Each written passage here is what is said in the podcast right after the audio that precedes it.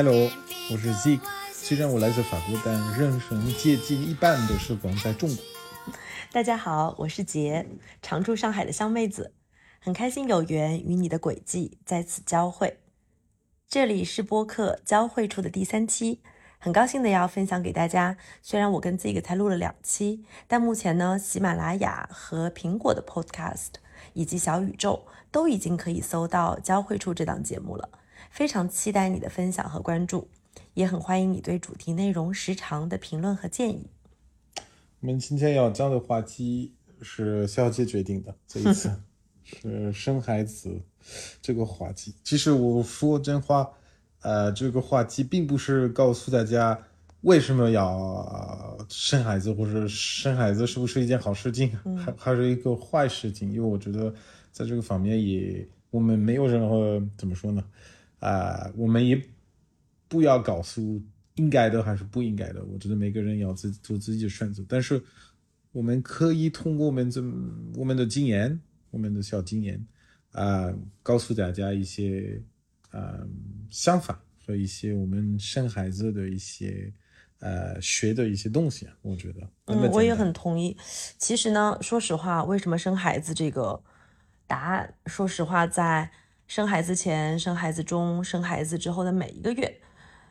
呃，为什么拥有一个孩子的答案其实都在变化？那因为啊，我们其实也在进行中嘛。Alex，我们的小男孩他现在是五岁，我们大概商量了一下，想按照这个大世纪这个 milestone 和大家分两期来聊这个话题。所以，对，所以今天不要相信，并不是 promotion，不是一个不会 promote，对，不是一个推荐会，一定要。生个孩子或者你们对，它既不是一个劝退，也不是一个推荐，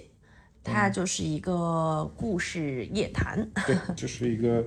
Little experience。然后呢，我们今天想跟大家分享的，其实就是从 Alex 出生之前到两岁。为什么是到两岁呢？因为他是两岁开始读托班的，也就是他呃，这个从在我的肚子里，在妈妈的肚子里一直到两岁，这个前三年，说实话是他百分之百和他的家庭在一起。从两岁开始呢，他就慢慢的走向了社会。那下一期我们就聊从他读托班到现在，他今年读大班了。呃，这个后三年，嗯，所以，但是要说真话，虽然我们不会 promote，我们还是都觉得有孩子还是挺幸福的，嗯。嗯，这个要说，嗯，但我觉得理由可能我们不尽相同，嗯，实际上我觉得，因为你刚说我们要提这个话题，我在想，哎。就是我为什么要生一个孩子？其实我原来没没太大的想法，嗯，呃，好像对我来说，生个孩子是一个顺其自然的过程，就是是这样的。要生一个孩子，我们成一个家，然后慢慢有孩子，是一个呃，就是不知道来自社会或者来自我的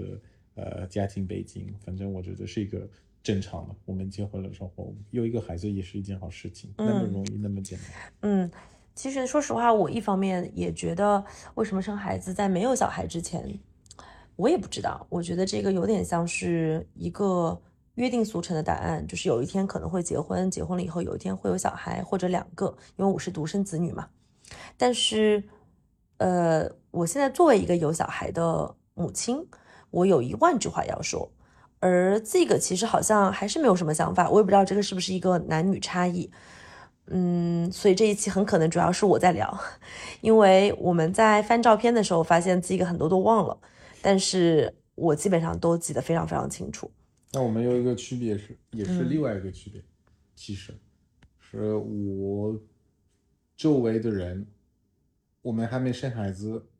我已经很很多人已经生孩子了，自己的朋友们，啊，这些你是相反的，我是相反的，我是我身边的朋友中第一个啊有小孩的人，所以之后我们会聊到，在孩子刚出生的时候，他有点像一个社会实验，从他的出生一直到可能六个月左右，我们家几乎每个星期都会有人来参观一个活着的孩子，一个一个月的孩子，两个月的孩子，那我们今天就按照。嗯，我们从 Alex 到来之前，然后到聊到他的出生，他到一岁和到两岁，就按照这样的一个节奏开始吧。嗯，好的，那我们就先说，呃，对，其实呃特别值得聊的一件事情，也是我跟 Zig 有一个机会去探讨我们会不会有小孩，它是不是我们俩正常开启的这个话题？因为我也不知道别的情侣怎么样，其实我们是觉得有一点点不会主动聊这个话题，嗯嗯，但我们有一个契机，这个契机呢，是我们选择了一个宗教仪式，因为这个他的文化传统是啊、这个天主教嘛，他是一个法国人，他小时候其实有这个受洗过，他的父母也就是我的公公婆婆、外公外婆、爷爷奶奶都是在教堂结婚的，嗯，所以我们当时决定了想要。啊、既然我们决定要结婚的话，我们想用一个超过个人经验的一个更大的文化仪式来承载这个小小的婚姻，嗯所以我们选择了要在教堂结婚。但我们俩其实都不知道，原来在教堂结婚，它是有一个叫做婚前准备这样的一个步骤的，它是一个长达六个月的，呃，一些学习。简单来说，其实是会有一群跟我们同一个阶段要结婚的，啊，可能这个准夫妻之间有一个人是天主教徒，那么，呃，他们我们会一起参加一个学习班，这个学习班里头有个小册子，这个册子里头大概分了六课，每一课都会有一个主题，呃，很重要的主题其实就是你为什么要结婚和你会不会有小孩，所以其实我们是，呃，因为有这样的一个契机，我们模模糊糊、年年轻轻的觉得好像会有，这是我们第一、第一次谈到这个话题，嗯，嗯。他们最重要是说你有没有做心理准备，因为早晚可能会发生的。然后呢，或者这个话题可能会被开启。对最好这个话题是在结婚之前先开启起来。嗯、我现在也觉得非常有道理，因为说实话，这个婚前准备它远远超过了日常我们会聊的话题，它远远超过了爱情。呃，这些问题其实比较艰难的，根本就不是有没有孩子，而是更深入的。如果你怀孕的时候发现你的孩子他有啊、这个先天性的基因疾病，你会不会选择要他，还是会堕胎？残残疾人，如果他是一个残疾的孩子，你会怎么对待？嗯如果你们最后生不出孩子，由于各种原因，你们会不会选择领养？所以他会思考每一个情况，每个 possibility，嗯，每个对是非常写实的，是非常打破这个婚姻浪漫主义或者说这个爱情浪漫主义的。所以我们还是第一次谈到孩子，还是比较严肃，是不是？对，但我们当时也很懵懂，我记得我们也觉得很好笑这些问题，我们也是一边喝着东西一边聊就过去了。嗯啊、他只能说在心中种下了一个小孩这个种子，他并没有上升到一个很现实的何时何地如何做嗯的话题。而且我还有另外一个想法，其实我觉得我看到，我不是我的朋友都生孩子了，嗯，其实我看到他们的，我很开心见到他们的家庭生活，但是我回到自己的一个没孩子的生活，我也 说 OK，呃，跟他们过在一起过中，国挺好的，但是我还是挺开心回到我自己的，我我自己就是没孩子的的生活比较自由自在，也可以做很多活动这些东西，所以当时我没有这个他的很大的想想有一个孩子的，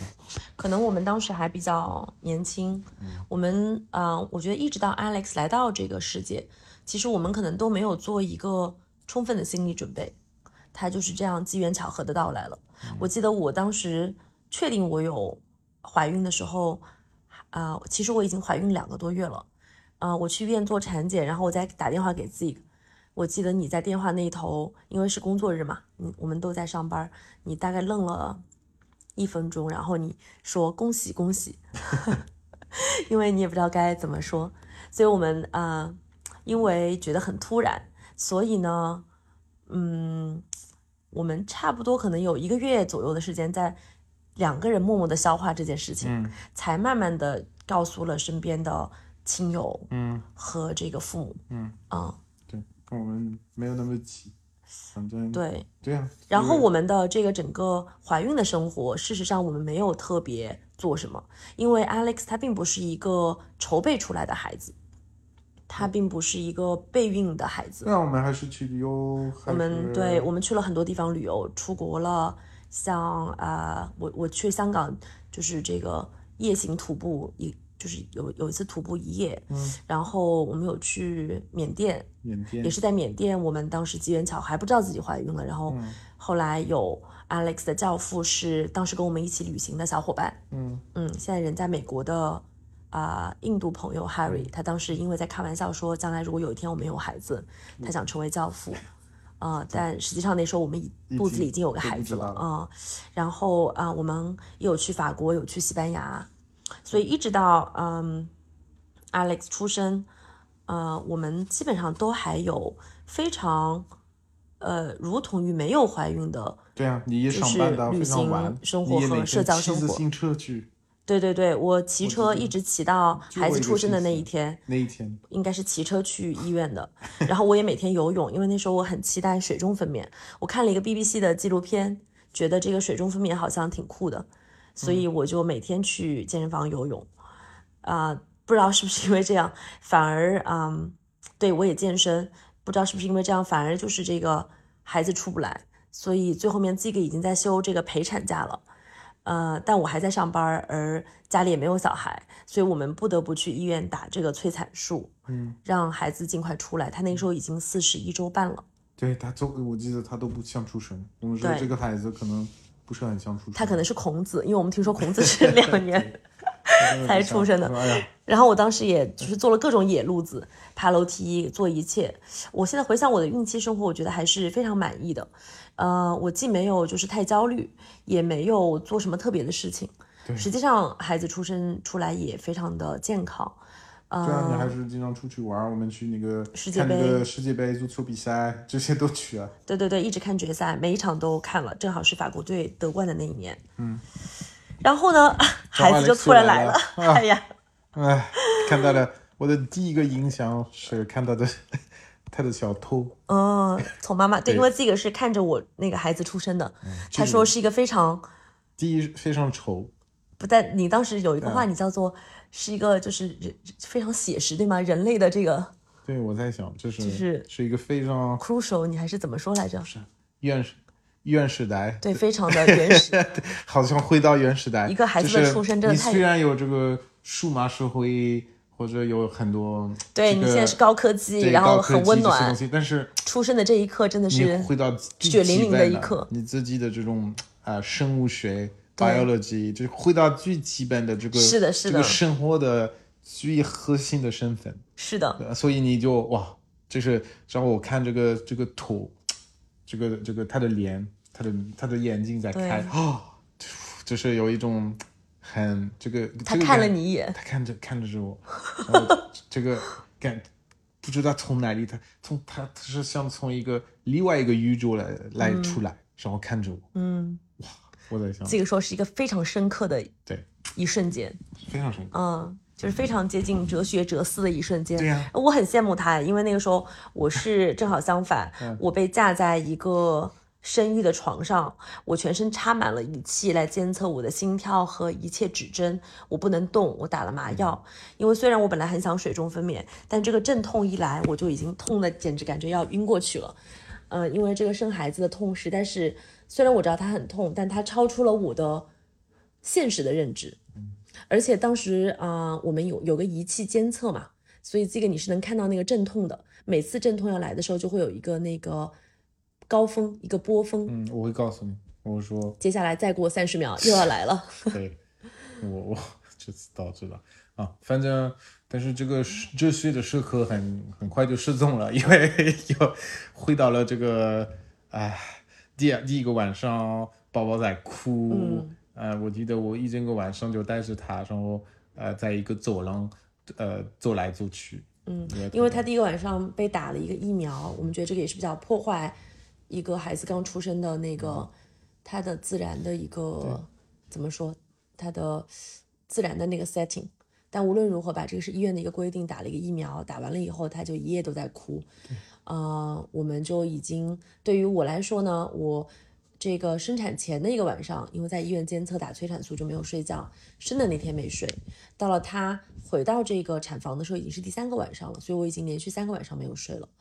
我也觉得非常非常的辛苦。如果说这个生育的痛是我没有想到的，因为我记得当时我都痛到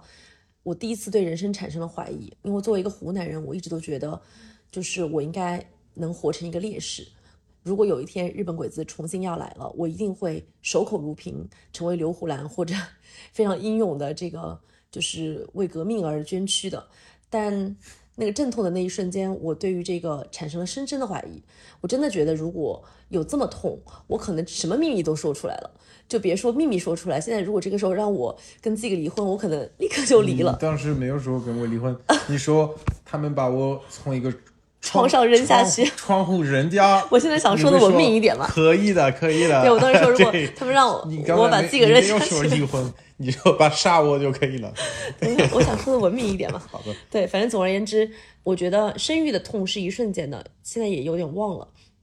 但是没有人好好跟我说过，原来生孩子可能很长时间都不能好好睡觉。所以，呃，从他出生的一开始，一直到可能一岁之内。我觉得我都没有好好睡过觉。第一个月，第第一个月是最惨。第一个月是最辛苦的，因为那个时候孩子他也不习惯，然后我们两个人当时也很硬核，我们想过一种很理想的两个人两个人的生活，就是我们在生产之前就是很天真的认为，嗯。月嫂这个东西就是比较落伍，我们不需要我，所以我洗那个生完孩子就马上去洗头洗澡，也从来没有坐过月子。然后我们也觉得我们不需要月子中心，因为它太人工了，太现代化了。嗯，我们想就是传统自然一点，就我们俩来带小朋友。呃，当时是不知道的，因为你活在当下，就是努力在生活。呃，事后再想，其实确实还挺硬核，挺累的。如果再来一次，可能我觉得我们会选择有帮手，不管是哪种形式的帮手。对你当时我们就决定了，连你爸妈就没来，对，父母也没有来，我父母也没来，也没有来，嗯。所以呢，只有我们两个人，跟一只猫，跟一个小宝宝，我们四个。然后我们的猫 f e Boy，他当时都快崩溃了。对，他说他他是家里冲击最大的，就是有一个孩子还在哭，他本来是家里的小公主，然后，所以一直到现在他都。就是不是很喜欢家里有一个 Alex。那虽然我们很累，我们还是想坚持一个算是正常生活，一个单身的，或者说一个没有孩子的生活。嗯嗯，比如说他过他出来一个一周之后，我们还是已经开始试一试去一个餐厅。我记得一个晚上去一个吃了三个小时意大利餐厅，是自己的生日啊，对，是我的生日。嗯，对对对，然后我们去那边。带这个宝宝，这个很小的宝宝，对，一个星期，我们也每天都带他出来了。对，我们之前住的房子是一个老房子，是没有电梯的，三楼，每天都这个推车上上下下，嗯，然后我们带他出去玩。我记得经常在马路上就会有啊路人非常惊奇的看着这个孩子，因为他们从来没有见过这么小的宝宝，他们也会说怎么这么小的宝宝就出来啦，没有穿袜子啦。所以我们也在体验这个。生育和有了孩子以后，你跟这个社会产生的一种新的连接，或者说一种新的评判体系。嗯，有好奇的部分，可能也有很多的这个被评判，你并不一定很舒服的部分。我对我记得你，可能这个我没有那么大的意识到，因为这个被评判肯定是这个中国社会，你会意识到被影响的更大。嗯，我自己以为是外国人在这里可能。不敢说，或者但是据你可能会说会更多。更多，因就是所有的人，我感觉所有人都在教我怎么养我的小孩，然后呃，我也会有，我不能叫他产后抑郁症，但是大概有个可能一周左右的时间，就差不多是从我们回到家一直到 Alex 十天左右，我有明显的感觉到那个荷尔蒙水平下降和那个情绪很沮丧，所以我记得我有跟路人吵过架，说关你屁事，这是我的孩子，我想让他出来。呃，但现在回想起来，可能这个也是一个，呃，我们想过的一种理想生活。我们受到了一些新的理念、新的思潮、新的生活方式的影响，但可能我们的生活和这个社会，还有这个身体，可能不见得完全做好准备了。嗯，就今天现在很多人在谈女性主义，那也经常会说，可能我们认知到了应该怎么过生活，但是真实的答案可能没有那么简单，所以我们也在通过有了孩子不断的体验这个点。但无论如何，其实 Alex 还是快快乐乐的，然后也像一个，嗯，怎么讲，朋友圈的吉祥物这样子长大了。我们一本，我们做了一本书，这个这本书是它每一个一。月月的生日对，这本书一直在这儿，叫做《Baby's First Book》。不，啊、这个其实有被我的婆婆影响，因为她有三个小孩，她每个孩子都有一本书，呃，记录他们从出生的第一个脚印、第一张照片、第一根头发、第一根牙齿。所以我当时在她家看到的时候，觉得很棒。那我们也有朋友在这个 baby shower，也就是这个小小小宝宝的生前，我们的家里开了一个派对。这个其实是一个非中国传统啊，法国过这个吗？好像也不太过。嗯，好像我们家就是什么节日，我们觉得好，我们就过这个节。嗯，对对，并不是，好像也不是一个法国传统，对吧？它更多的是一个这个加拿大北美传统有可能。嗯，所以总而言之，这个 baby shower 简单来说就是一个小宝宝的这个降诞诞生前，邀请朋友告诉大家说，哎呀，要生孩子啦，是一个男孩儿。然后来了很多朋友，啊、我记得大家都觉得太好奇了。然后我们也收获了第一批 Alex 没有出生之前的礼物，嗯，基本上其实他出生前的六个月的尿布，我们可能都没有买过，对，只是这一天收到了好多礼物，好多，然后之后也是，我觉得是一一件好活动，这个就是收到了很多很多礼物你会需要的东西，然后嗯。你他这样，因为你第一个月是因为你没有时间来买东西，对买东西，最好要做好准备，嗯。因为第一个月是像大战一样的，就是要、要面对这个对对对。大危机。对我们还是比较天真的。然后大家问我们要送什么，我们也不是很知道，就跟大家说尿布。结果我们多一个房间堆满了尿布，嗯我记得还挺有意思。后来送出去很多还，有奶粉，还有奶粉也对，还有奶粉也有一些。从法国带一些箱子奶粉的箱子，嗯，是是是，这个觉得这个也是一个挺有意思的中国现象。跟法国人民不会囤奶粉，但我们都经历过这个啊、那么对，聊回到他已经出生了，那么他出生的前面几个月呢，我们因为还很想过一种原来的生活，嗯，我们其实心里可能并没有特别做好，我们已经是为人父母的这个呃完整的准备，或者也不能这样说。我现在回想起来是，呃，我们当然知道要给这个孩子关心和爱，但我们那个时候并不知道应该怎么做，和我们也不知道怎么关心自己的身体和身心健康。嗯，所以我们就用着一种原来的方式在进行。我们也啊、带他出去旅游，他第一次旅游是。他只有一个月，我们去杭州徒步，嗯，他就光着小腿在这个山里头爬山，自己背着他，结果满腿都是蚊子包，因为他不会挠，所以他夜里都会哭。然后我们也四个月的时候去台湾环岛了一周，我记得那个是我们这一辈子做过的最累的旅行。可怜可怜的小林月，对，可怜的呃小宝宝，小宝。宝我们也很累，就是现在回想起来，就是 too young too naive，和啊、我们太天真太轻敌了。就是实际上，我觉得生孩子的第一年还是呃需要有一个生活的调整和这个生活方式的调整，对吗？对，哎，你往里提到一个，我觉得一个点是，嗯。我觉得你要生孩子也有一个重要的一个事件是选择他的名字，哦，这个很这个也很重要，这这个我觉得是一个非常 symbolic，、非常有象征性的一个。嗯你因为这个孩子他没有名字之前，他没有身份，对，他只是一个孩子，里面的一个孩嗯子。嗯嗯，那你要选为他选择一个名字，我觉得他是第一次发展他的存在性。嗯所以啊、我可以记得我们怎么选他的名字。嗯 其实我们就 我们一法语名字就是外公给了我们一个软件，是吗？对有一个名单，我们看了看了一千个，我们都觉得不满意，不满意，不满意，不满意。对，然后回到了这个 A 这个，我们觉得说就先用 A 开始 A 嗯。开始，然后想知道这个名字是一个比较方便的，就是用不同的语言发，西班牙语、俄语、所以我们叫德语，我们觉得它都比较发音是统一的。嗯，嗯，它的中文名不一样的，这个选字的过程，对。你可能更有更选择的，对，中文名其实我一直很喜欢“双木林”的这个字，林，我觉得它的发音很好听，它的寓意也很好，双木成林，说明啊、呃是不孤独的。然后我也很喜欢林的意象，因为我们俩都很喜欢爬山，嗯，呃，它是绿色的，是代表生命的，它是啊。嗯，它它有一个 circle，它有一个这个轮回的感、感觉，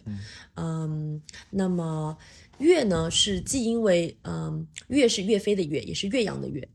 既既因为我们住在岳阳路，我们住了很多年，所以 Alex 也是出生在岳阳路，他前三年都是在岳阳路，啊、在上海的这个徐汇区天平街道，嗯。啊、也因为呃就是这个岳阳，岳阳楼它是湖南的一个嗯城市，对对对那也是某种程度象征着它的所来源，它的另外一个部分的来源，呃，以及呢，这个我们叫它灵岳，我们认为它的总体的这个画面感就像是高山上的森林，或者说被森林覆盖的山。嗯，我们像在它的名字放很多自然，因为它还是在上海上海，呃，这座大城市出生的，所以我们需要给他一些更多的自然在嗯嗯嗯，名字里面。所以他的啊、两个名字我们都还是挺满意的，对嗯，也觉得跟他的性格是有嗯关、关联的。对，是的，嗯嗯嗯有关联的。对，所以是孩子的第一个第一个身份。嗯他的第二个身份一般是看他的星座，嗯。什么时候要出生的。嗯，然后 Alex 在这个方面我觉得挺有意思的，对，因为他晚出生了很多，他晚出生了，他本来应该是在八月十五号的预产期是一，个完全的一个狮子。对。然后呢，他延迟到了八月二十三号，也就是说他比预产期又晚了、对。呃近十天，他差点当成一个处处差一点点就到了处女，处女座，嗯。差一个两个小时。差一个小时左右就变成处女座了。对。，但但还是，嗯，决定了啊，我还是想当一个狮子。对，但它是一个处女跟狮子交界，对，所以这个狮子的部分我可以感觉到，真的。对，嗯，对，就是因为我跟 Z 个我们都是，虽然我们不是很懂星座，但我们俩都是土象星座，所以我们感觉到一个火象星座在家里还是挺有意思的。嗯然后第三个变化，呃，重要是我因为我们谈谈到他的身份，但是有可能我们的身份也会有变化。嗯。呃，我们现在已经不只是夫妻，我们现在是父母，嗯。所以呢，这个意识到这个父母的概念，可能需要一一段的时间，他不会立刻来，你其实需要一段时间来 realize，嗯。就是你会哦，我现在是一个父亲，这个父或者我是一个母亲，嗯这是什么意思？嗯就是我觉得它的最重要的意思就是，你离开了一个为了自己的生活，嗯然后慢慢进入一个更大的一个故事，这个我觉得是最重要的东西。你会扩大自己的观点，从一个小小的往你自己的到一个大大的，你已经是一个超越自己的一个故事的一个小连接。嗯，但是这个故事已经小林月也是他，他也是另外一个部分。嗯，所以你现在不在这个以前你在那个核心，你现在不在核心，其实他在核心。嗯然后你你是周围，嗯，所以你的 positioning 已经改变了。哎，我觉得你讲的这个，我有同时两个思考啊我先回应，就是呃，这个认同一下。嗯，确实，我觉得在生了小孩以后，嗯，我们的身份会有很大的变化。嗯，但这个变化它不是突然发生的，对，他并不是啊、Alex 或者说林月她降临到这个世界的那一瞬间。我感觉到我是妈妈了。嗯事实上，其实可能要到他三岁左右，嗯我才非常非常坚定的知道这是一个我很重要的身份。嗯，在他三岁之前，可能这个感受是，我可以说它是来回的起伏的、游移的，有时候确定，有时候不是很确定，有时候甚至为其所苦恼。呃，这是第一。第二的话呢，我一方面同意你说的，确实在人年轻的时候，呃，我们比较我我我，呃，我们想到的是我的未来，我的啊、呃工作，我的生活，我怎么能够获得更多？我怎么能看到更大的世界？我怎么能够拥有更多的物质也好，嗯朋友也好，嗯财富也好？嗯嗯，我觉得这个人如果是在一个理想情况，他第一个可能能感受到我们的时刻，说实话是建立家庭，就是拥有一个伴侣的时刻。嗯呃，但这个时候还是比较弱，因为两个人在现代社会，像我们的情况，我们都有比较强的主体性。其实结婚并没有太强的让我感受到这个我的部分变小。嗯呃，这个我的部分还是很大，和另外一半往往也是比较就是包容，所以我并没有感觉到我需要付出什么、牺牲什么。嗯那因此呢，我是会有一点点感觉到，那比如说，我觉得呃最明显的吧，其实就是我的这个钱的意识变少了，就是我觉得钱是一起用的，但是跟我当了妈妈而言的那个，嗯，怎么讲，呃，世界扩大是完全不在一个维度的。实际上，当了妈妈，我觉得一方面是我很同意你讲的，就是我进入到了一个更大的世界，我感受到那个最强烈的是，我感受到我开始很想了解未来是怎么样子的。我在看到一个比我年轻二十岁的人的时候，我对他开始有了兴趣。我现在看到一个十岁的小朋友，我也很想知道他在想什么。嗯，呃，我很愿意了解人类社会发展的未来和这个地球发展的未来。这一切其实都是因为我有了一个小孩。嗯，但另外一个方面，呃，对，我觉得不是为了他，嗯我觉得是一个自然的这个开了一个嗯天眼，嗯就是嗯打开了。然后，但另外一个方面呢，呃，我又觉得这个我的部分呢，其实并不是少了，而是多了。嗯，这个感觉挺怪啊。就是我觉得当人是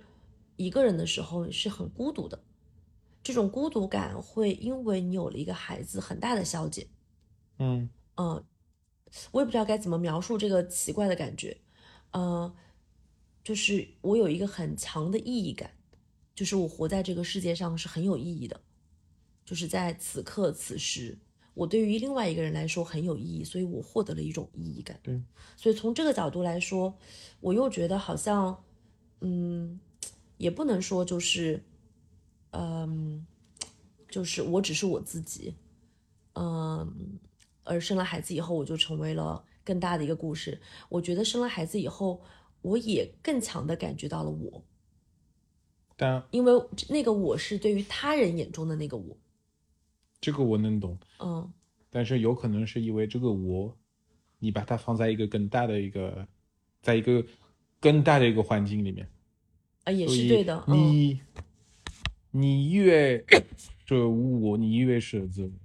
怎么说没有矛盾的这个方面，你会把你的我变成更丰富了，因为你会扩大它的影响。嗯，对，所以是所以你想说，其实我摆脱了一种 ego，或者说每个在某一个方面，你的我更丰富，你的你的我，嗯，其实你从另外一个从一个更大的 perspective 看你的我，嗯。了了解，通通过它，对，诶，可能也是跟你的家庭也是的关系，嗯。就所有会，他会，他会就是 transform，因为我觉得从一个，我我在我思考过，其实生个孩子，你也我也有一个很，这这这些这些感觉不是很很很容易说出来，但是，我我觉得有一点点跟死亡有关，嗯。怎么说呢？我还没生孩子，我是最后一代，嗯，现在我生了孩子，我不是最后一代，对，你是最呃家里最新的那一代，对，所以我现在已经是其不是最后一个，是对前前前一一代嗯所以我我往后一点，你是上一对对，我是上一代的人，我，所以我在这个书里面是这个家族树里面，对，所以呢，突然你意识到自己的嗯限制，嗯。你你没生孩子，你没有限制，嗯，所以你是那个树最高的那个叶子，你现在现不是长出了新的叶子，对，这个位置第一刚开始觉得哇，有一点儿一一种小痛苦，就是觉得哇，哦哟，但是这种辛苦，我觉得你之后意识到有一种丰富，有一种成熟，就觉得就是这样的，有一种，如果你能 accept 它，你会更啊、对，有这种感觉，你属于更大，我我就想说更大的一个故事，然后它会让你，哇，它它会让你生活更丰富，我觉得。嗯，你说到成熟这个词的时候，有一点触动到我，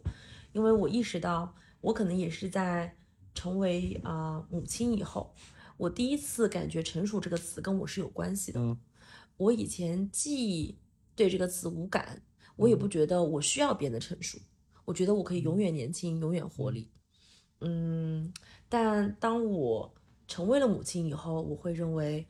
成熟是一个褒义词，它代表着一种你有能力去做一些思考、一些价值、一些想法的传递了。嗯，同时你也有责任去照顾另一个生命，你也有使命去让它的发展是顺遂的。这个不代表一种压力，它是一种呃一种很沉甸甸的甜蜜的感觉。嗯实际上我们两个人都没有很强的，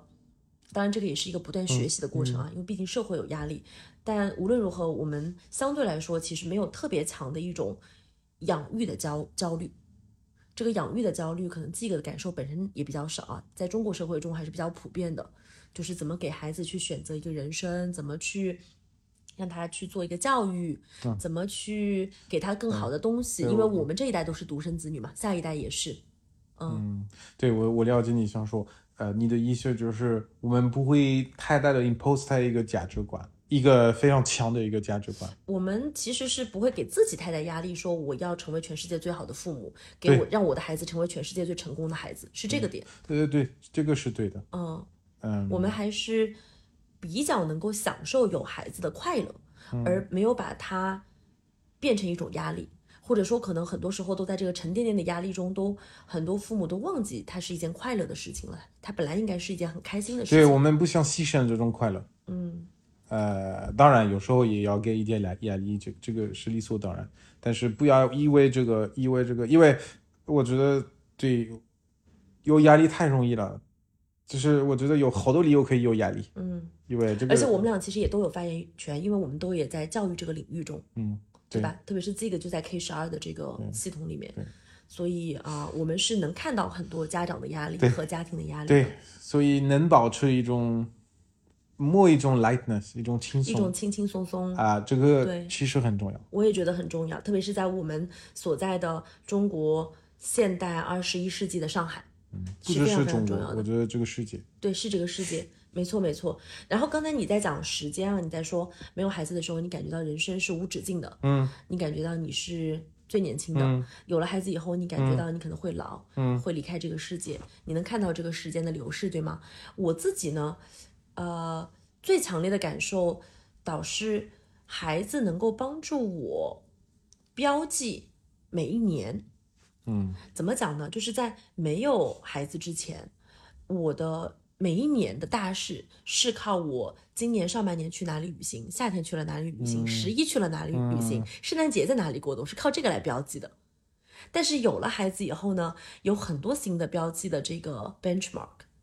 它。呃，对于可能对于我不知道对于你啊，反正对于我来说，他第一次走路啊，掉牙齿呀，他去托班啊，他家里有第一个阿姨，又换一个阿姨，每一个小的阶段，他第一次叫妈妈，然后我有很多很多视频，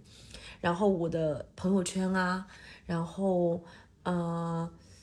他第一次就是会跟我说妈妈你是最漂亮的，嗯，你比 Elsa 还漂亮，嗯，所有这些点吧，其实对于我来说，它都是。嗯，它都是很重要的，还有物理上的，因为可能我们成年了以后，我们的长相一年和另外一年差别没有那么大，但是小孩子的长相差别很大。